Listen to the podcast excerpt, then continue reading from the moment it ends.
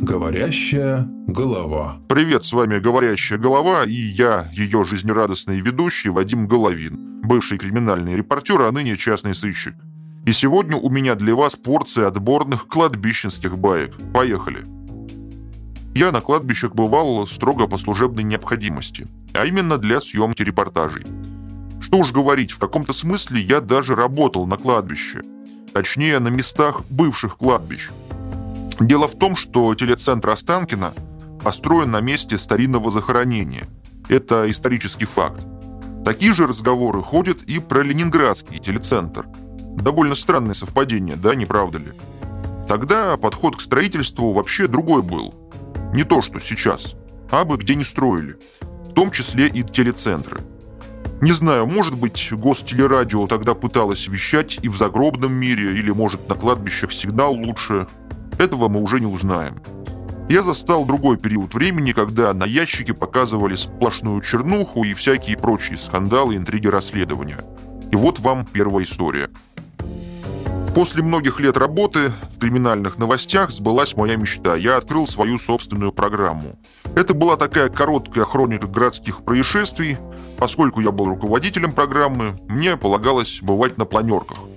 Помню, как впервые я оказался на совещании с участием директора телеканала, главного редактора, акционеров и тому подобных персон, которых рядовые сотрудники часто и знать не знают.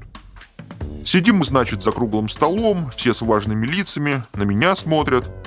Тут главный редактор, замечательный, кстати, был мужик из числа старой репортерской гвардии, начинает планерку. А начать я предлагаю, говорит, вот с этого молодого человека. Познакомьтесь, кто не знает. Он руководит нашей новой криминальной программой и сейчас расскажет о том, что же мы сегодня будем интересненького показывать зрителям. Я начал что-то мямлить. Сегодня в эфире у нас будет две аварии, три пожара. Редактор сразу же меня оборвал. Ну что это за хрень? А где нормальные новости? Где самое интересное? Да есть, говорю, вот кое-что. Ну так валяйте, не надо скромничать. Вот, говорю, история о том, как женщина шла рано утром с ночной смены. Решила срезать путь через кладбище. Там ее подстерег маньяк. Было еще темно и безлюдно. Он ее затащил в склеп и прямо на могильной плите насиловал. Три часа. Пока не рассвело. С первыми лучами солнца вот этот таинственный незнакомец исчез, прихватив с собой сотовый телефон жертвы. Повисло молчание, редактор так всех взглядом окинул, и вы, говорит, это собираетесь показывать. Ну да, отвечаю, если вы не против, конечно. Так это же просто отличная история. Вот можете, когда хотите, можете. Героиня, кстати, у вас э, по картинке есть? Да нет, говорю, только склеп. И то фотография из уголовного дела. Э, запись подозреваемого с уличной камеры наблюдения – и комментарий от следака. Так говорит, ищите женщину. Срочно, потом ведите ее в тот склеп, пусть сама все расскажет и покажет. Я поручил все это продюсеру. Любой ценой, говорю, ищи, иначе на следующую планерку пойдешь вместо меня унижаться. Тогда я наивно еще не подозревал, какую цену придется мне заплатить за этот репортаж. Продюсер мне говорит, мол, скорее давай езжай на место, сейчас туда женщина подойдет, Ехать пришлось мне, поскольку на тот момент я еще даже не набрал себе в штат сотрудников. В итоге на кладбище я отыскал тот склеп и до прибытия героини решил набрать картинки. Включил камеру, полез внутрь склепа. Спустя какое-то время слышу шаги. Думал, пришла героиня, но послышался лязг навесного замка, я понял, меня закрыли в склепе. Мне, знаете, сразу вспомнился фильм «Похороненный заживо». Какой-то такой был фильм, где мужика хоронили, он потом из этой могилы выбирался и им всем мстил. Там один и тот же, по-моему, сюжет был во всех частях. Но если я не прав, поправьте меня. Довольно, знаете ли, неприятно вот на месте этого человека оказаться. Кладбищенской охране влетело за тот случай с изнасилованием, поэтому ничего лучше, чем закрыть меня там, охранники не придумали. Ну и, естественно, вызвали милицию, пока суть до дела, звонит мне главный редактор. «Ну что, — говорит, — вы где?» «В склепе, — говорю. «Какого черта? Вы уже здесь должны быть, эфир совсем скоро». Да мне не выйти отсюда, меня закрыли тут охранники. Ну что, тогда давайте пишем вас по телефону. Так я стал первым в редакции и, возможно, даже первым в мире репортером, вышедшим в прямой эфир из склепа. История вторая. Из моей детективной практики. К нам в агентство обратилась женщина. Стандартная достаточно была задача, просила выяснить, где вечерами пропадает ее любимая дочь. Ну, понятное дело, девочке 19 лет, романтика, мальчики, первый секс. Вот последний пункт маму особенно беспокоил, что, в общем-то, правильно э, в здравом понимании подросткового воспитания. Как раз у дочери появился молодой человек – кто такой, толком не ясно, так что мама переживала.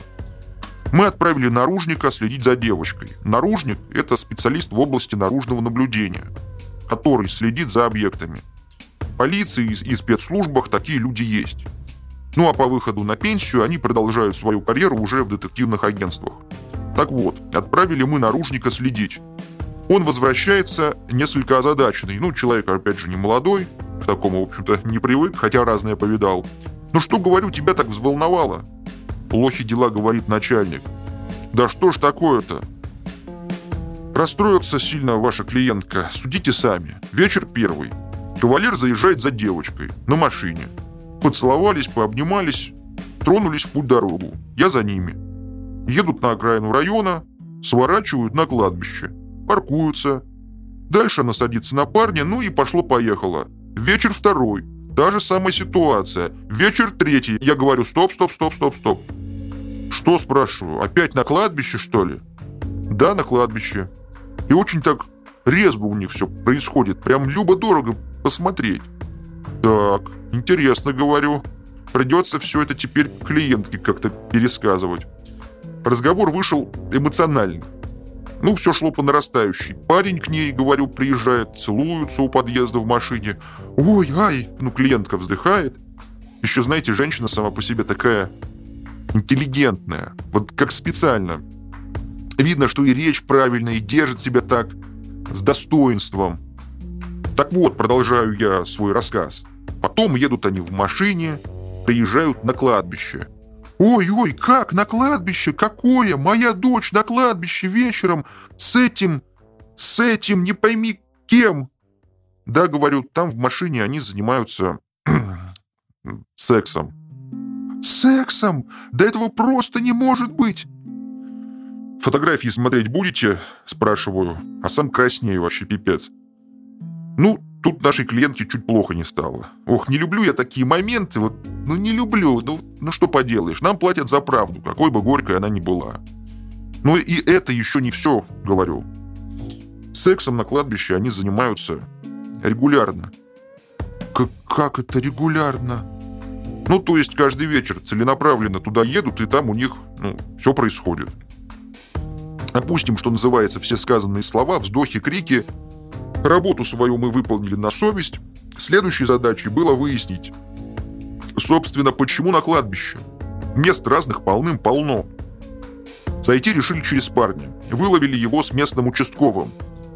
В армию, спрашиваю, идти не планируешь? Нет, нет, я не годен, вот справки собираю. А то смотри, говорю, можем тебе альтернативную службу организовать. Будешь за погостами ухаживать, цветы сажать, раз так кладбище любишь. Парень нам все как есть и рассказал. Оказалось, что девушку его возбуждает кладбищенская обстановка. У нее это некий фетиш. Я, друзья, не знаю, есть ли этому какое-то название. Вполне возможно, что есть. В процессе самом девушке этой нравилось представлять, что усопшие за ней наблюдают. Это что-то среднее между некрофилией и эксбиционизмом. Я не знаю. Я бы сказал некроэксбиционизм. Теперь представьте, как все это я потом излагал маме той самой девочки. Не просто было найти правильные слова, ой, не просто. Сошлись на том, что ребенка по факту, уже не девочку, нужно спасать. Мы с коллегами поразмыслили и решили применить нашу старую добрую психологическую кастрацию. Те, кто знакомы с моими подкастами, уже слышали про эту методику. Если вы не в курсе, обязательно послушайте. Но сами лучше не практикуйте, доверьтесь профессионалам. Так вот, мы придумали способ девочку окошмарить. Отбить, так сказать, желание посещать кладбище для своих плотских утех. Стоило все это недешево. В общем, пришлось купить место под захоронение, установить там мемориал. На памятнике выбили фамилию, имя, отчество нашей девочки и рядом фото на эмали. Все в лучших традициях. В очередной раз, когда ребята увлеклись этим делом, видно, что парень уже сам был не рад. Ну, трахаться-то хотелось, ну, вообще, конечно, озирался такой, ну, нервничал. В общем, мы на месте их застукали. Как же, спрашиваем, не стыдно тебе, девочка, усопших беспокоить? Трахайтесь, пожалуйста, но на своей могиле. И ее к могиле подводим. В общем, больше она на это кладбище не ездит. Могила, кстати, там так и осталась. На будущее. Ну и под конец совсем короткая история. Она по своему сюжету очень похожа на первую историю этого выпуска. Есть в Питере Смоленское кладбище. Находится оно на Васильевском острове и пролегает через это кладбище дорога на автобусную остановку. Вот есть у наших людей такая странная особенность – срезать путь через погосты. Но, как показывает практика, ведь так можно себе не только дорогу до остановки, а вообще жизненный путь срезать. Сразу до могилы напрямую. Так вот, в один из вечеров подвыпившая мадам шла с корпоратива домой. Ничего умнее, чем в потемках идти через кладбище, она, естественно, не придумала. Там ее и подкараулили трое молодых и очень любвеобильных гостей города. Даму повалили на чью-то могилу, и дальше я уж ну, рассказывать не буду. В итоге всех троих задержали. Я, будучи на тот момент криминальным репортером, приехал снимать задержанных в ИВС, то есть в изолятор временного содержания. Это еще не СИЗО, но, в общем-то, первый шаг к нему. Далее стандартный диалог. «За что задержаны?» «Не знаю», — отвечает. Сказали, трахал. Скажи, говорю, по-нормальному. По-нормальному трахал. На этом у меня все. Не ходите ночью по кладбищам, давайте уважать память. Ведь все, как известно, там будем. С вами был Вадим Головин и его программа «Говорящая голова». Глаголев FM. Ваш личный терапевтический заповедник.